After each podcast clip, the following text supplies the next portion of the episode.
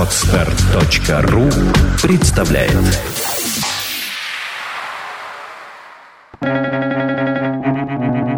Свободное радио Компьюлента Первый человек, бросивший ругательство вместо камня, был творцом цивилизации Зигмунд Фрейд.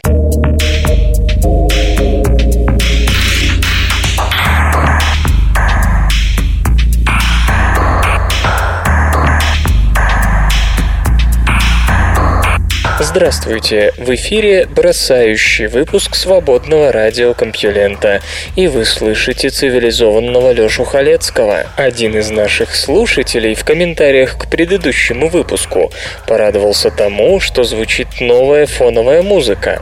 Постоянные слушатели в курсе, что каждый месяц звучит новая фоновая музыка. Хотя, может быть, вам это не по нраву? В любом случае, о своих замечаниях, пожеланиях, пожеланиях, критике и так далее сообщайте в комментариях. Мы все в компьюленте их с удовольствием читаем и даже иногда принимаем к сведению. А теперь перехожу к новостям. Поехали.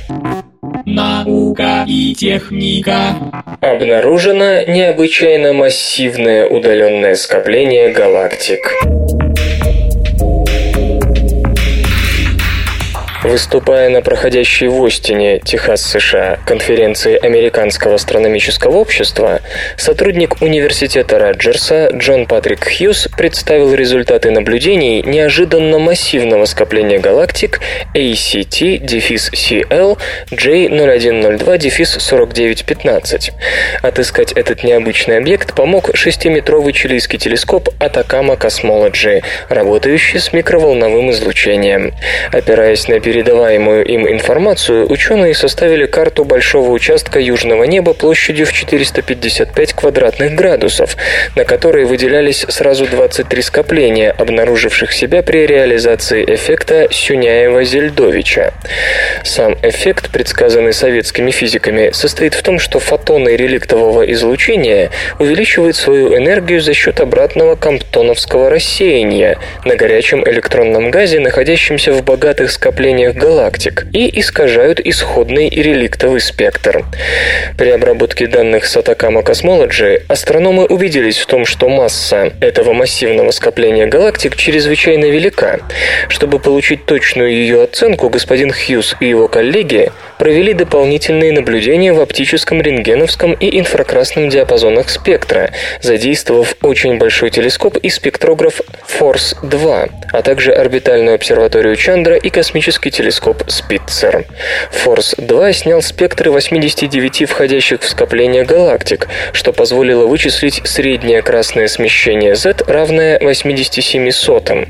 Следовательно, расстояние, отделяющее это скопление галактик от Земли, превосходит 7 миллиардов световых лет. Его масса и рентгеновская светимость при этом оказались не просто высокими, а рекордными. Скопление стало самым крупным и ярким из известных скоплений, расположенных на z большим 60-х. Впрочем, стандартной космологической модели формирования столь массивной группировки галактик в относительно молодой Вселенной не противоречит. Наблюдения Чандры и очень большого телескопа также показали, что это скопление галактик представляет собой систему из двух объединяющихся элементов, массы которых относятся как 2 к 1. Аналогичную структуру имеет прекрасно изученное скопление 1Е 0657-500 558, расположенная ближе к Земле.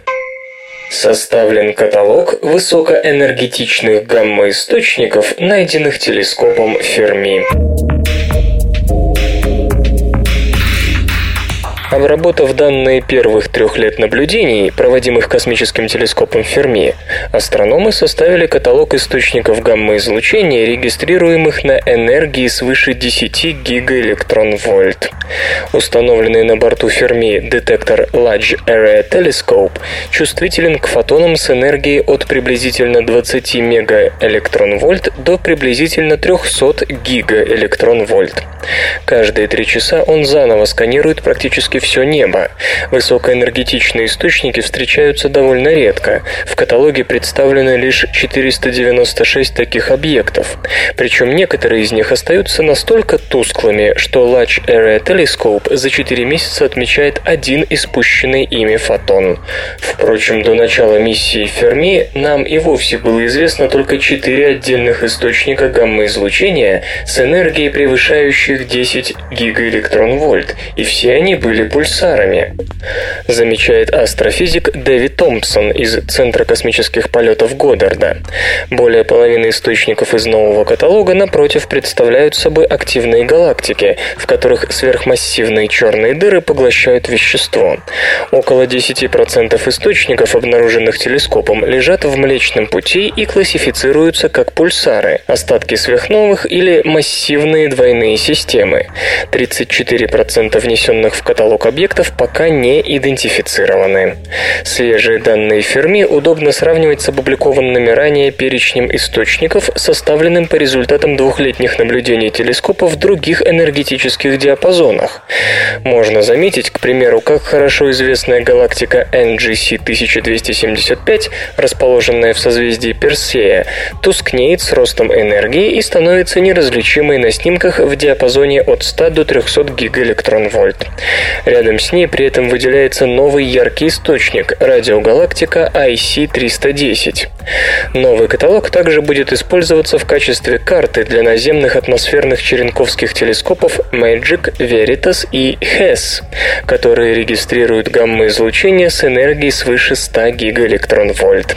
Астрономы уже подготовили список перспективных объектов для наблюдения на этих телескопах. Обнаружено первое прямое доказательство использования табака народом майя. В майянском сосуде обнаружены следы никотина возрастом более тысячи лет. Это самое раннее прямое доказательство использования табака этим народом. Сосуд специально для археологов украшен письменами, которые читаются примерно так. Йо атот ти у май, что значит что-то вроде «дом табака». Специалистов сие, однако, не убедило. Дженнифер Лафмиллер Ньюман из Университета Олбани и ее коллеги прекрасно осведомлены о том, что гончарные изделия в течение своей порой долгой жизни чего только в себя не вмещают. Анализ образцов, извлеченных из сосуда, показал наличие никотина, основного алкалоида табака. Ученые полагают, что там, скорее всего, хранились табачные листья. Для чего они использовались, бог весть. Сосуд датирован примерно 700 годом то есть относится к позднему классическому периоду истории майя 600-900 годы. Его изготовили в южной части современного мексиканского штата Кампече. Это один из 150 сосудов в коллекции Кислак библиотеки Конгресса. Во многих из них хранили оксид железа, использовавшийся в погребальных ритуалах. Первоначальное содержание кувшинов удалось определить с помощью масс-спектрометрии. Кроме шуток, это только второй случай, когда надпись на сосуде майя совпала с содержимым. Ранее в кувшине, письмена на котором упоминали какао, были найдены следы теобрамина. То ли ученые неверно интерпретируют иероглифы майя, то ли индейцы не обращали внимания на маркировку, а может просто не умели читать. Железо и, гаджеты. Кредитная карта, которая генерирует одноразовый код при каждом использовании. Американская корпорация Dynamics утверждает, что нашла решение проблемы кражи информации о кредитной карте.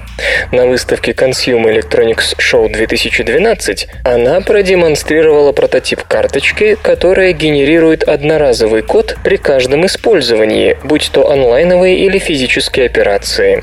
Более того, одна карта способна помнить несколько учетных записей. Секрет кроется в новаторской магнитной полосе, которую можно можно кодировать в режиме реального времени и, главное, столь же быстро очищать. Технология впечатляет. На вид карта ничем не отличается от обычной. Ее точно так же можно хранить в бумажнике или даже сгибать без ущерба для электронной начинки. Разница лишь в том, что вместо номера карточки пустой экран. Прежде чем сделать покупку, необходимо ввести код активации с помощью пяти встроенных кнопок. Затем на ЖК-экране появится уникальный номер кредитной карты, и магнитная полоса на обратной стороне при совершении сделки кодируется именно этим номером. По завершении операции номер с лицевой стороны исчезает, а магнитная полоса впадает в беспамятство до следующей транзакции. Если карту увели, ее невозможно активировать, не зная вашего кода разблокировки. Так как номер генерируется каждый раз заново, никакой информации вместе с картой украсть невозможно. Новинка уже используется Ситибанком в небольшой пилотной программе. Магнитная полоса, подающаяся перепрограммированию, открывает целый ряд новых возможностей. Например, компания продемонстрировала карту с двумя экранами. Пользователь может держать одну карту для деловой и личной учетной записи. Карты поставляются с элементом питания, рассчитанным на три года. В Polaroid разработана компактная фотокамера под управлением Android. Компания Polaroid привезла на выставку Consumer Electronics Show 2012 в Лас-Вегас оригинальную разработку – умный фотоаппарат SC1630 Smart Camera. Особенность новинки заключается в том, что она функционирует под управлением операционной системы Android. Это открывает доступ к онлайновому магазину приложений Android Market, а также существенно расширяет функционал камеры. Пользователи смогут запускать браузер и игры, работать с электронной электронной почтой, музыкальным альбомом, календарем и прочим. Предусмотрены возможность сортировки фотоснимков по различным параметрам и простейшие операции редактирования изображений. Фотоаппарат оборудован 16-мегапиксельной PZS-матрицей, объективом с трехкратным оптическим трансфокатором и сенсорным дисплеем с диагональю 3,2 дюйма. Для хранения данных применяются сменные карты формата microSD вместимостью до 32 гигабайт. Упоминаются имеются адаптеры беспроводной связи Wi-Fi и Bluetooth, а также функция геотегинга.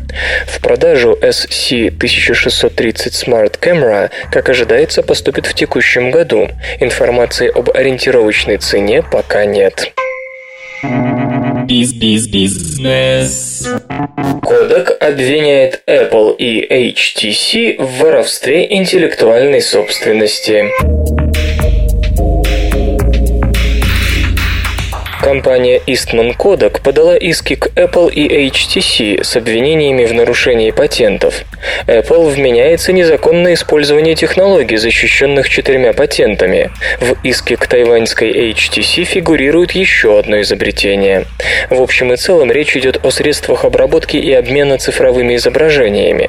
Kodak настаивает, что защищенные технологии незаконно применяются Apple и HTC в мобильных телефонах, смартфонах, планшетах и других гаджетах гаджетах. Истец намеревается добиваться выплаты ответчиками компенсации и наложения запрета на продажу устройств, якобы нарушающих патенты. Соответствующий запрос уже направлен в Комиссию США по международной торговле. В последние годы дела у Кодек идут из рук вон плохо. С 2007 компания потеряла миллиард 800 миллионов долларов, а по состоянию на 30 июня 2011 на ее счетах было 957 миллионов долларов против миллиарда миллиарда 600 миллионов в начале прошлого года. Сейчас капитализация Кодек составляет около 162 миллионов. Ходят настойчивые слухи о скором банкротстве компании. Эти забавные ученые Великий физик Гибс был очень замкнутым человеком и обычно молчал на заседаниях ученого совета университета, в котором он преподавал. Но на одном из заседаний этого совета, когда решался вопрос о том, уделять ли в новых учебных программах больше места математике или иностранным языкам, он не выдержал и произнес речь. Математика – это язык. Вот и все, что он сказал. Наука и техника. У обезьян-одиночек самые удивительные лица. Обезьяны, живущие небольшими группами, обычно носят на редкость удивительное лицо, чтобы проще было найти представителя своего вида. В то же время высокосоциальные виды в ходе эволюции упростили свои лица, чтобы лучше понимать своих товарищей. Обезьяны нового света демонстрируют необычайное разнообразие физиономий. Достаточно взглянуть, к примеру, на лысого уакари или на черно-хохолковую мартышку. Исследователи из Калифорнийского университета в Лос-Анджелесе полагают, что одной из главных причин такого своеобразия портретов является разная степень социализации тех или иных видов. Обезьяны, живущие небольшими группами, отличаются наиболее причудливым обликом, и наоборот, те, что существуют в виде больших стай, обладают довольно простыми лицами. Ученые проанализировали физиономии 129 видов обезьян из Центральной и Южной Америки. В первую очередь они обращали внимание на сложность раскраски, насыщенность пигментации кожи, длину и окраску шерсти на морде. Разумеется, при анализе учитывалось не только социальное устройство приматов, но и экологические условия, в которых их приходится жить, а также эволюционное родство между видами. Например, обезьяны, обитающие в густых влажных лесах в пойме Амазонки, имеют темные бороды и макушки, так их труднее заметить хищникам снизу и сверху. Виды из зон с высокой освещенностью, получающие большие дозы солнечного ультрафиолета, носят специальные темные окологлазные маски. Ну а те, что живут в относительно холодных лесах, вдали от экватора, обладают пышной растительностью на морде, очевидно для экономии тепла. Но самая любопытная закономерность обнаружилась как раз в связи с типом социального устройства. У того же лысого уакарии, который образует сообщество под сотню особей, довольно эффектное, но простое лицо. А мармозетки, игрунки или ночные обезьяны живут небольшими семейными группами, до 10 особей особей и при этом являются обладателями весьма смелых узоров, шерстяных усов и прочих причуд во внешнем облике. Строго говоря, одиночками их назвать нельзя, но и с социальными уакари не сравнить. Зоологи считают, что необычный облик нужен в первую очередь для того, чтобы узнать представителя собственного вида, ведь найти своего в лесных дебрях не такая уж простая задача, если учесть образ жизни этих животных. Тем же, кто живет большими группами, нет надобности искать сородича. Зато в подобной стае крайне важно уметь читать по лицу, распознавать настроение своего товарища, и в этом случае лишние узоры и краски на морде могут только затруднить взаимопонимание. В дальнейшем авторы хотят проверить, справедлива ли эта закономерность среди других приматов, и какие именно признаки являются для обезьян решающими при узнавании друг друга. Повышение температуры делает ящериц умнее. Цинки, появившиеся на свет в гнезде с повышенной температурой, отличаются повышенной сообразительностью. В случае опасности они быстрее других находят, где спрятаться. Известно, что температура влияет на состояние потомства ящериц. От того, при какой температуре развивались яйца, зависит размер и подвижность особей, которые из них выведутся, а также соотношение полов в выводке. Как выяснили зоологи из Сиднейского университета, температура влияет еще и на сообразительность ящериц. Особи, появившиеся на свет в более теплом гнезде, оказываются более умными. Ученые экспериментировали со сцинком Бассиана допиреи. Эта ящерица с юго-востока Австралии питается насекомыми. Ее самки откладывают яйца в норы, подлежащими на солнце камнями или бревнами. Было замечено, что температура внутри гнезд сцинков повысилась на полтора градуса в период с 1996 по 2007 год, что побудило исследователей изучить возможные последствия. Оказалось, что ящерицы, вылупившиеся в более теплых гнездах, отличаются большей подвижностью подвижностью. С другой стороны, если гнездо было относительно прохладным, в выводке насчитывалось больше самцов. В конце концов, ученым пришло в голову проверить, не меняет ли повышение температуры поведение животных. В эксперименте часть яиц инкубировалась в гнезде при средней температуре 22 градуса по Цельсию, часть при 16 градусах по Цельсию. Когда вылупившиеся сцинки достигали возраста нескольких недель, их сажали в клетку с температурой 24 4 градуса по Цельсию, в которой было два одинаковых укрытия. Вход в одно из них был открыт, вход во второе был закрыт прозрачной плексигласовой пластиной. Сцинков слегка пугали, чтобы заставить их спрятаться. По мысли экспериментаторов, наткнувшись на ложный вход, ящерицы рано или поздно должны были найти правильное отверстие. Эксперимент длился 4 дня, и всякий раз ящерица должна была выбрать правильное убежище. На то, чтобы отыскать его, рептилиям давали 30 секунд. Сцинки из холодного и теплого выводков поначалу ошибались одинаково, но уже через два дня, по словам ученых, ящерки из теплого гнезда делали меньше ошибок и быстрее находили правильную нору. Если точно такой же эффект имеет место в дикой природе, то такие сцинки могут успешнее прятаться от хищника, а значит иметь эволюционное преимущество. Впрочем, вряд ли можно говорить о том, что ящерицы возьмут реванш за гибель динозавров, коим являются родственниками. Температурный диапазон развития зародышей все же имеет какие-то пределы, и даже если сцинки получат от глобального потепления какие-то бонусы, дальнейшее повышение температуры лишит их этого выигрыша. Авторы исследования признают, что получили пока лишь предварительные результаты. В дальнейшем они собираются более подробно изучить влияние температуры на сообразительность рептилий определен, возможно, древнейший аэробный процесс. Международная группа ученых определила самый ранний из известных примеров аэробного обмена веществ. Открытие, возможно, подскажет, когда и почему на Земле началось использование кислорода в качестве топлива для жизни. Поскольку машины времени пока не изобрели, эволюционный биоинформатик Густаво Каэтано Анольес из Университета штата Иллинойс вместе с коллегами из Китая и Южной Кореи проштудировал опубликованные геномы всех групп организмов, организмов, кроме вирусов. Внимание исследователей было сконцентрировано на так называемых доменах, функциональных участках полипептидной цепи белка. Домены различаются уже по самой форме, примерно так же, как викторианский дом отличается от позднеготического особняка эпохи Тюдоров, что облегчает их классификацию. С течением времени белки теряют и приобретают домены, играются с ними как с деталями конструктора Лего, отмечает господин Каэтано Анольес. Такая перетасовка скрывает эволюционное происхождение домена, поэтому его группа анализировала только белки с одним доменом, кодирующим одну функцию. При этом исследователи интересовались лишь функциями, вовлеченными в аэробный метаболизм.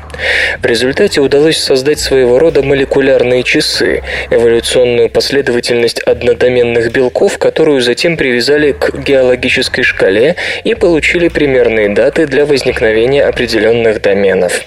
Исследователи обнаружили, что самым древним аэробным процессом следует считать производство передоксали, активной формы витамина В6.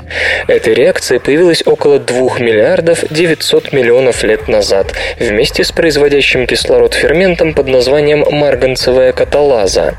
Последний обезвреживает перекись водорода, расчленяя ее на воду и кислород.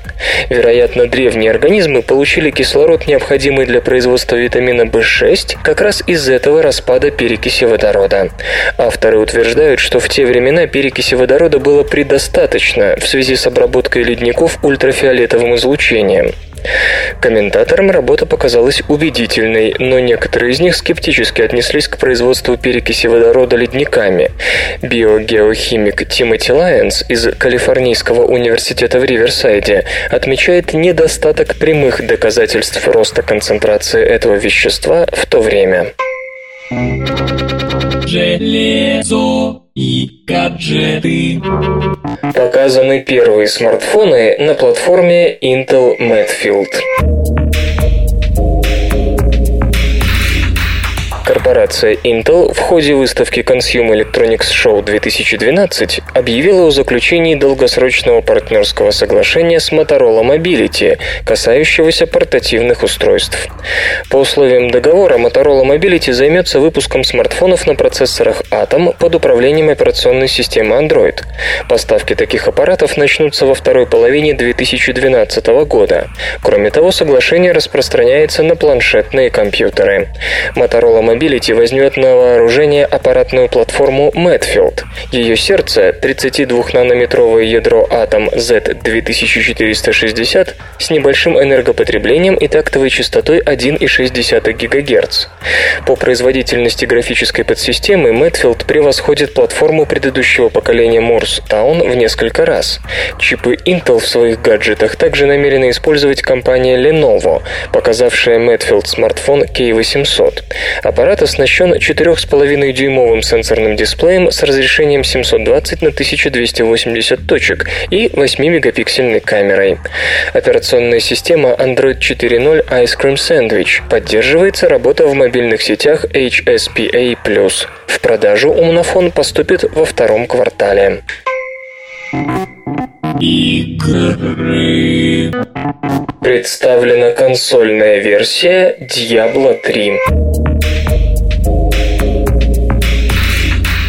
Через несколько лет после появления первых веб-слухов о существовании консольной версии RPG Diablo 3, ее наконец-то анонсировали официально.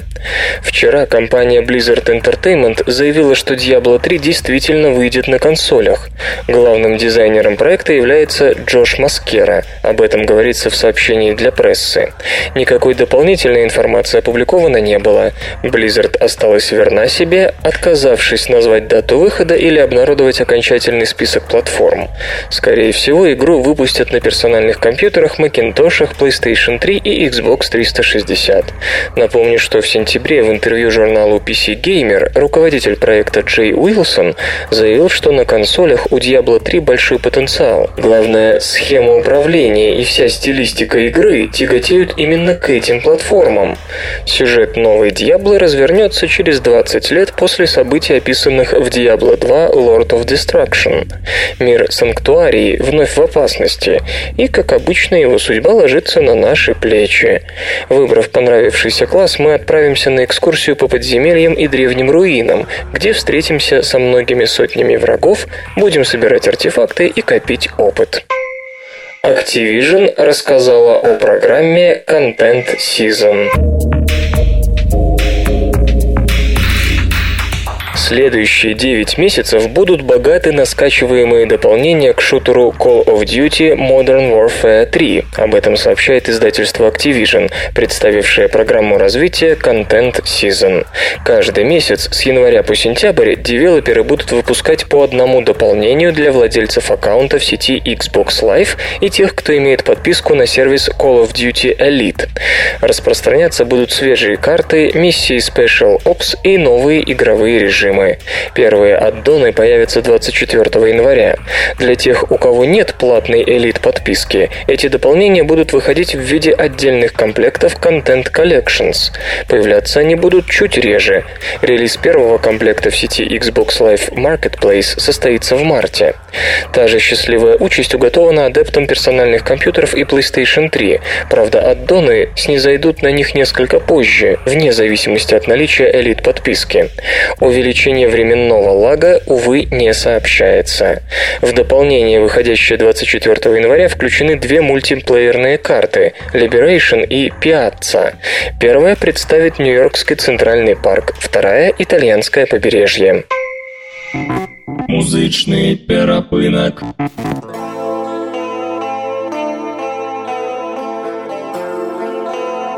Сегодня в эфире свободного радиокомпьюлента группа Трансформер, а получать эстетическое удовольствие мы будем от песни «Ветер».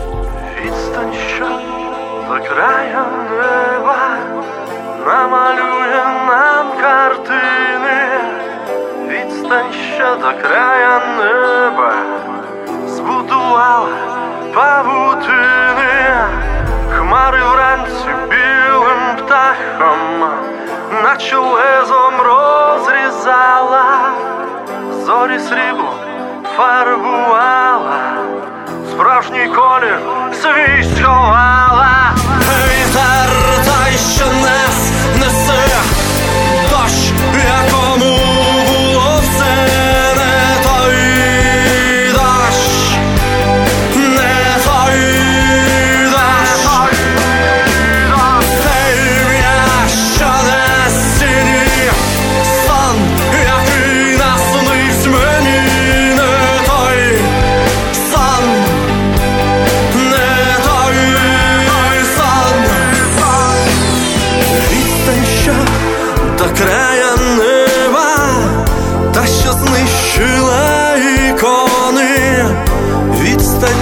Відстань що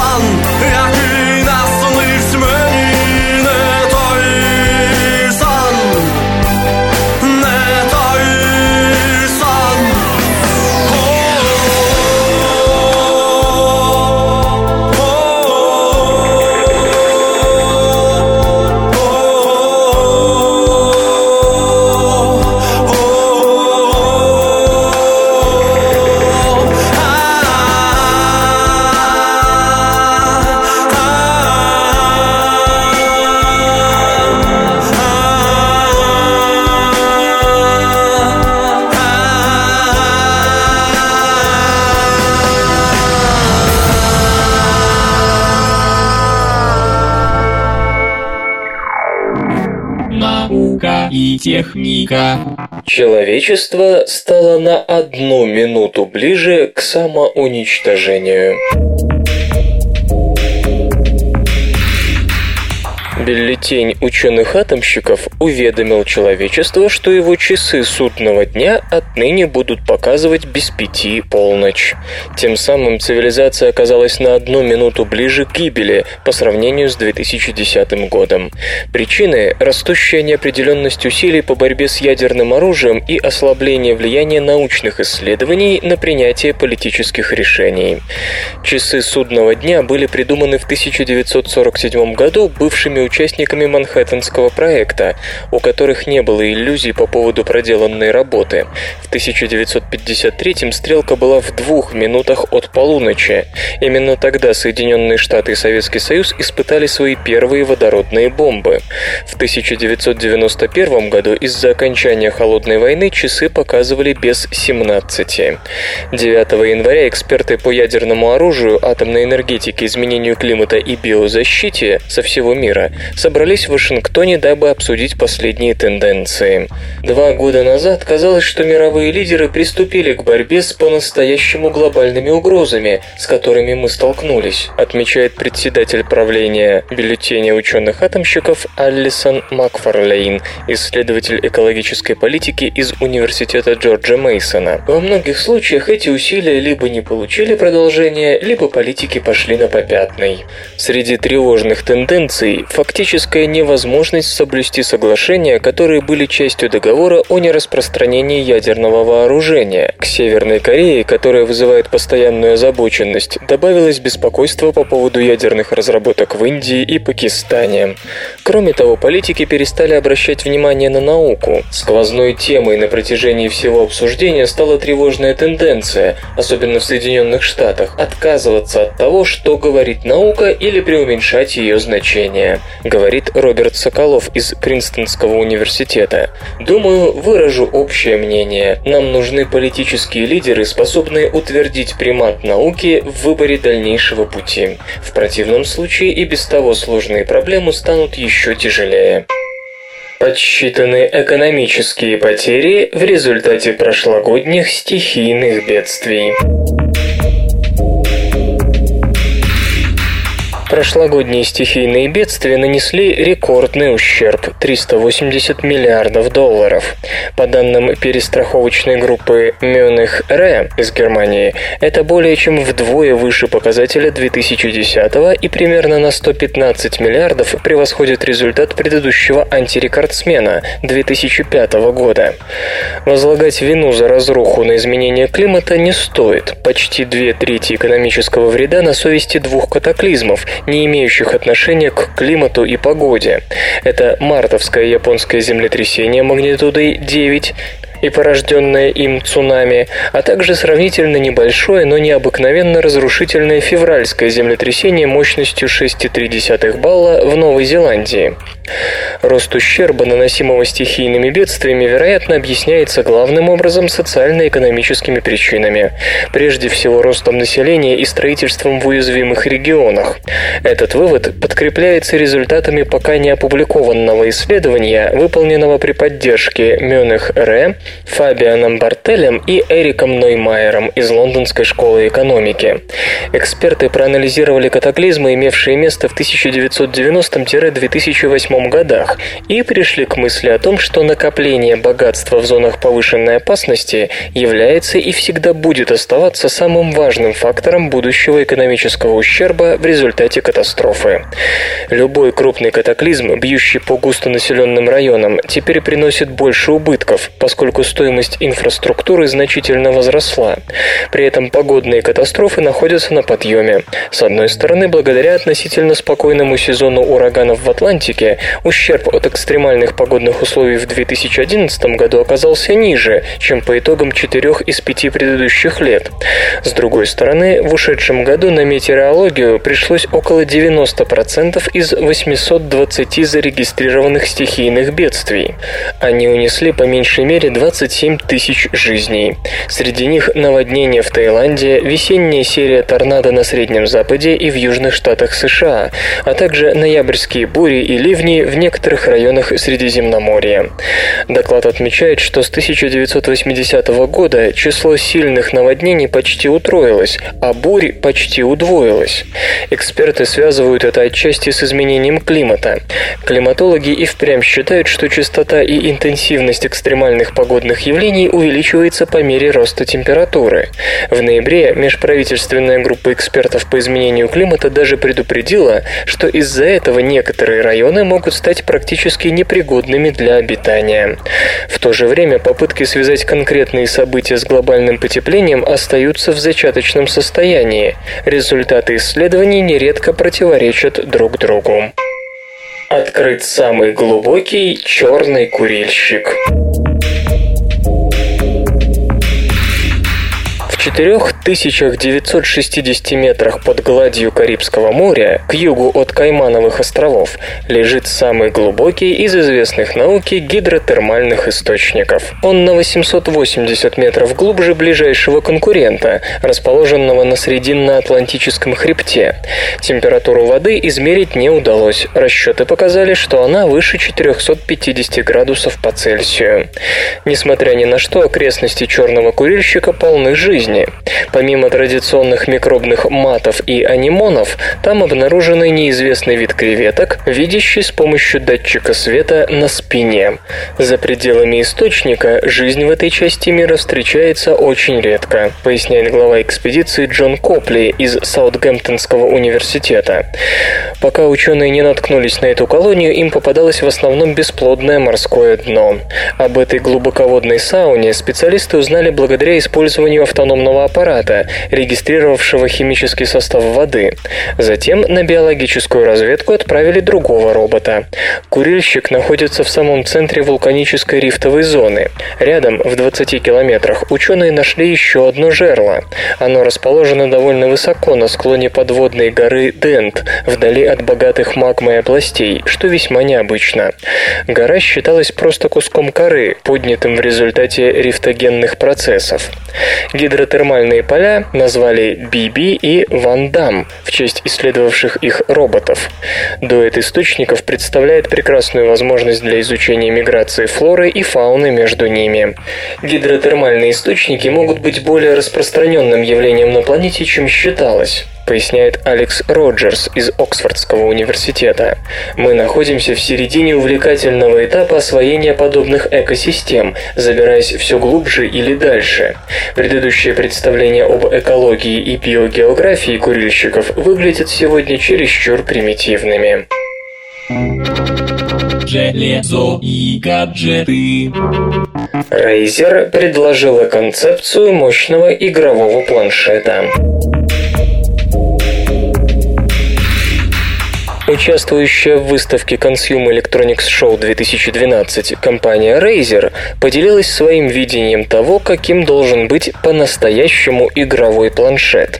Устройство, разрабатывающееся по проекту Fiona, получило процессор Intel Core i7 третьего поколения из состава платформы Ivy Bridge. По задумке Razer, это обеспечит достаточную производительность для запуска даже самых требовательных игр без необходимости оптимизации.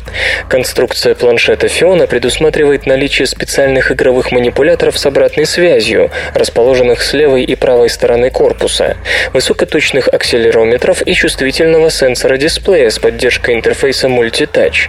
Диагональ экрана составит 10 дюймов, разрешение 1280 на 800 точек. Кроме того, упоминаются адаптер беспроводной связи Wi-Fi и Bluetooth, а также многоканальная аудиосистема. В ближайшее время, как ожидается, станет доступна тестовая версия планшета для разработчиков. Razer рассчитывает вывести новинку на рынок к концу 2012 года по ориентировочной цене в 1000 долларов. Факты.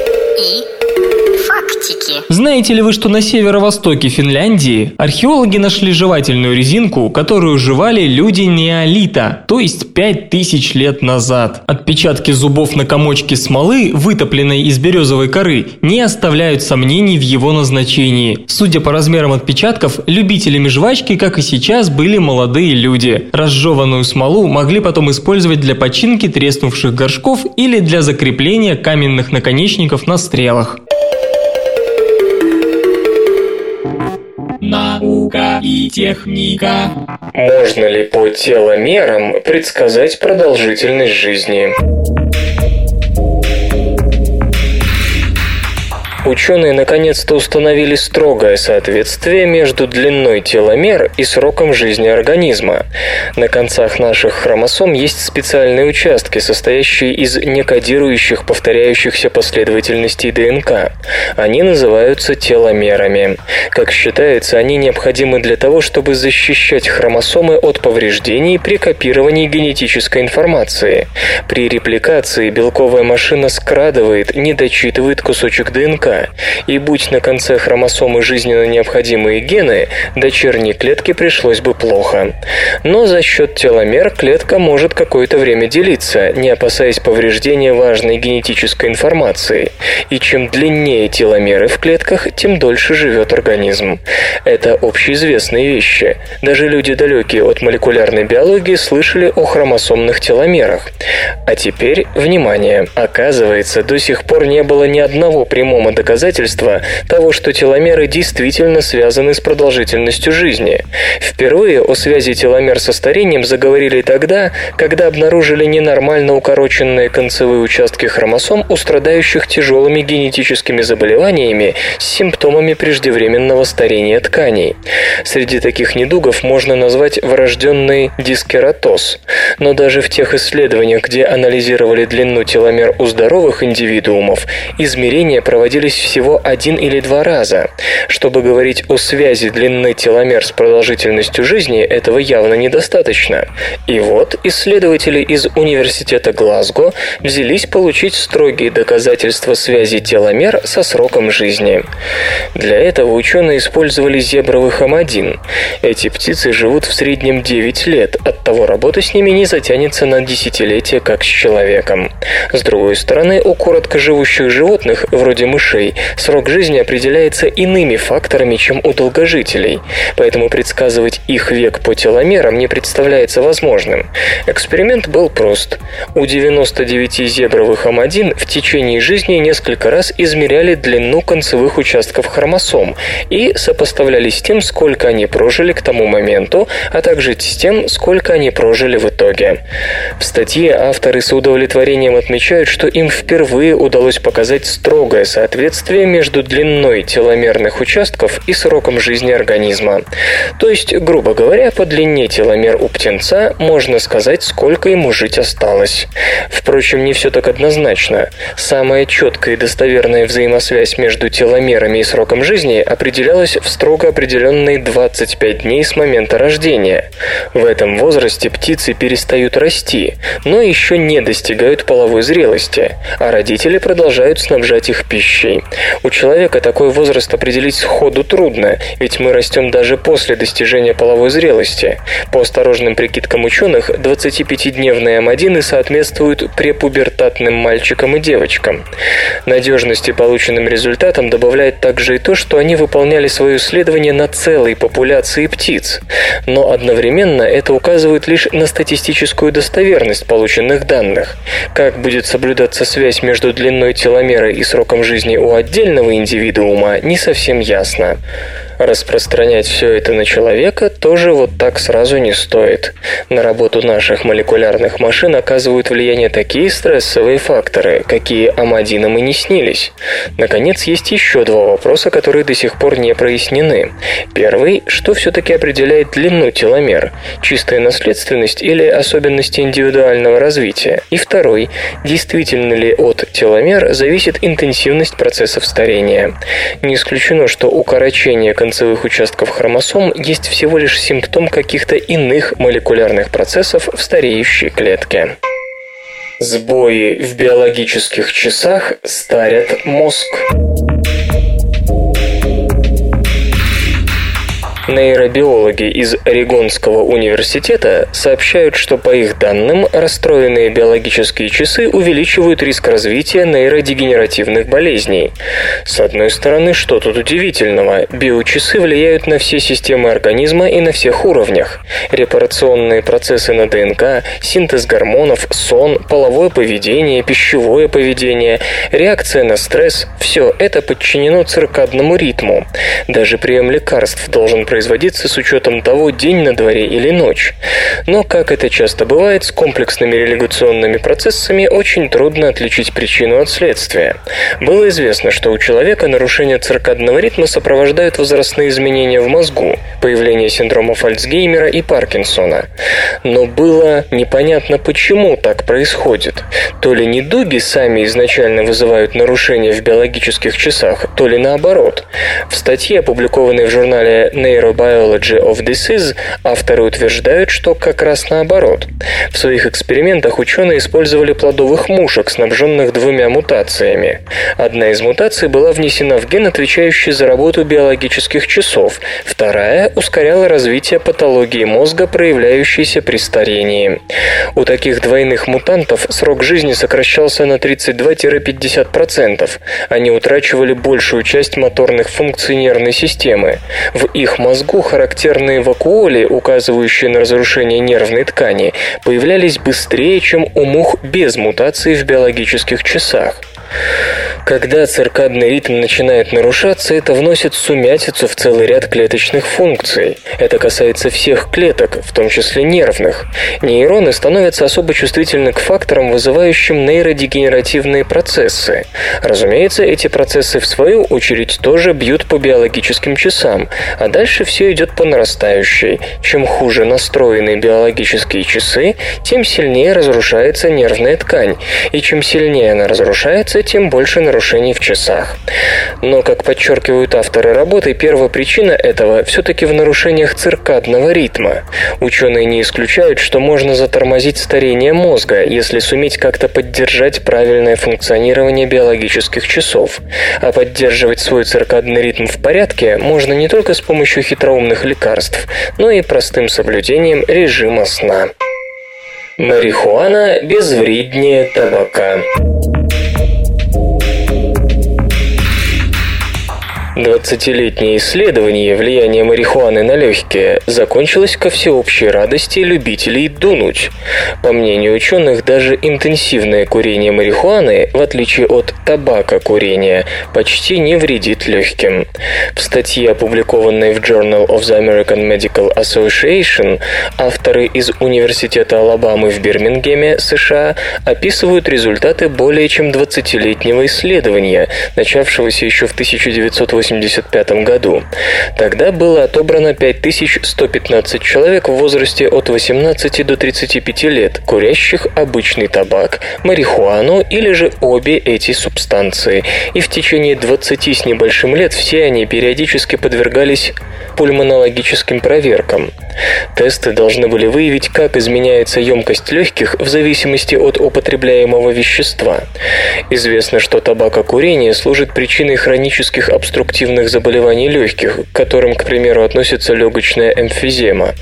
Подобные недуги характеризуются ограничением воздушного потока в дыхательных путях. Иными словами, легкие плохо заполняются воздухом.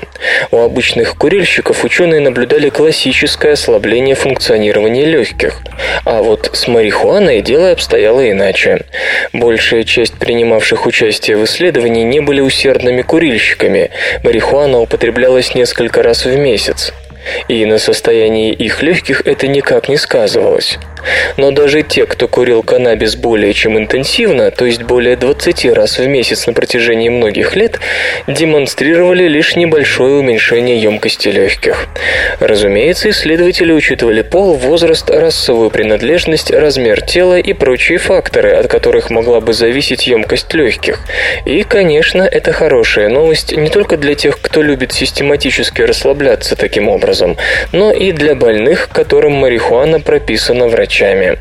В медицинских целях, к примеру, при некоторых неврологических заболеваниях марихуана используется в 16 странах. Однако некоторые скептики считают, что исследователи не рассмотрели все возможные последствия курения марихуаны для легких. Сосредоточившись на одном параметре – емкости легких, они упустили из виду такие вещи, как кашель, образование слизи в бронхах, сиплое дыхание и прочее. И при табакокурении, и при курении каннабиса в дыхательные пути попадают продукты горения растительного материала, и какой-то эффект от них должен проявляться в обоих случаях. Впрочем, по словам ученых, сейчас разрабатывается ингалятор, который позволит вдыхать, разумеется, в медицинских целях, только действующие вещества марихуаны, не отягощая дыхательные пути сопутствующим курению дымом. 70% европейцев страдают от нехватки витамина D. Специалисты из Университета Сарагосы подготовили отчет о том, сколько витамина D должна потреблять женщина в постклимактерическом возрасте. На их взгляд, идеальное количество витамина в крови 30 нанограммов на миллилитр. О дефиците витамина D можно говорить, если его содержание не превышает 20 нанограмм на миллилитр. Как считает руководитель группы исследователей Фаустино Перес Лопес, хроническая нехватка витамина способна провоцировать множество заболеваний, заболеваний. Особенно заметно вредоносное воздействие дефицита солнечного витамина во время менопаузы, когда у женщин увеличивается риск возникновения остеопороза, утраты координации движений и переломов костей. В Европе это настоящая проблема. Низкий уровень витамина в крови имеют от 50 до 70% населения, включая тех, кто живет в солнечных районах. Согласно отчету, под текстом которого подписались 11 экспертов из международных организаций, Желающая оставаться здоровой женщина должна принимать 15-минутные солнечные ванны по 3-4 раза в неделю. Для восполнения витаминной нехватки дамам до 70 лет также необходимо ежедневно принимать по 600 международных единиц витамина D, а для женщин, переступившим 70-летний порог, суточная доза увеличивается до 800 международных единиц. Витамин D в основном вырабатывается в коже под действием солнечных лучей и метаболизируется в печени, где преобразуется в 25-гидроксивитамин D. Чтобы увеличить его содержание, рекомендуется почаще находиться на открытом воздухе, употреблять пищевые добавки и есть жирную рыбу, икру, сливочное масло, сыр и другие молочные продукты, яичный желток, петрушку, грибы и злаки. Витамин защищает от ряда серьезных заболеваний, включая инфекции, диабет и даже некоторые виды рака. От его нехватки развиваются также рахит и другие заболевания костей. Железо и, и, и, и, и, и гаджеты. Ультрабук Dell XPS 13 выйдет в феврале. Компания Dell пополнила ряды производителей ультрабуков, представив тонкий и легкий портативный компьютер XPS 13. Новинка, демонстрирующаяся на выставке Consumer Electronics Show 2012 в Лас-Вегасе, оснащена 13-дюймовым дисплеем с тонкой рамкой, защищенным стеклом Gorilla Glass. Разрешение экрана составляет 1366 на 768 точек, яркость 300 кандела на метр квадратный. За обработку графики отвечает интегрированное видеоядро Intel HD 3000. Ультрабук может комплектоваться процессором Core i5 2467M с частотой 1,6 ГГц или i7 2637M с частотой 1,7 ГГц. Объем оперативной памяти 4 ГБ. Покупатели смогут выбирать между твердотельным накопителем вместимостью 128 или 256 ГБ. Модель располагает адаптерами Wi-Fi и Bluetooth 3.0, веб-камерой с разрешением 1,3 мегапикселя, разъемами USB 3.0, USB 2.0 и мини-дисплей-порт. Заявленное время автономной работы на одной подзарядке аккумуляторной батареи достигает почти 9 часов. Размеры XPS 13 316 на 205 и на 6 или 18 мм, вес килограмм 360 граммов. В продажу ультрабук поступит в конце февраля. В конфигурации с чипом Core i5, 4 гигабайтами оперативной памяти и SSD-диском вместимостью 128 гигабайт он обойдется примерно в 1000 долларов. Свободное радио Компьюлента.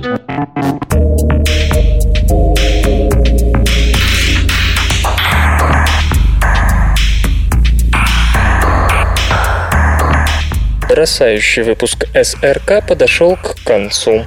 Загляните на сайт компьюлента.ру, там новостей еще больше. Ну а меня, Лешу Халецкого, вы обязательно услышите завтра. Обещаю и держите себя в руках. Свободное радио Компьюлента. Скачать другие выпуски подкаста вы можете на podster.ru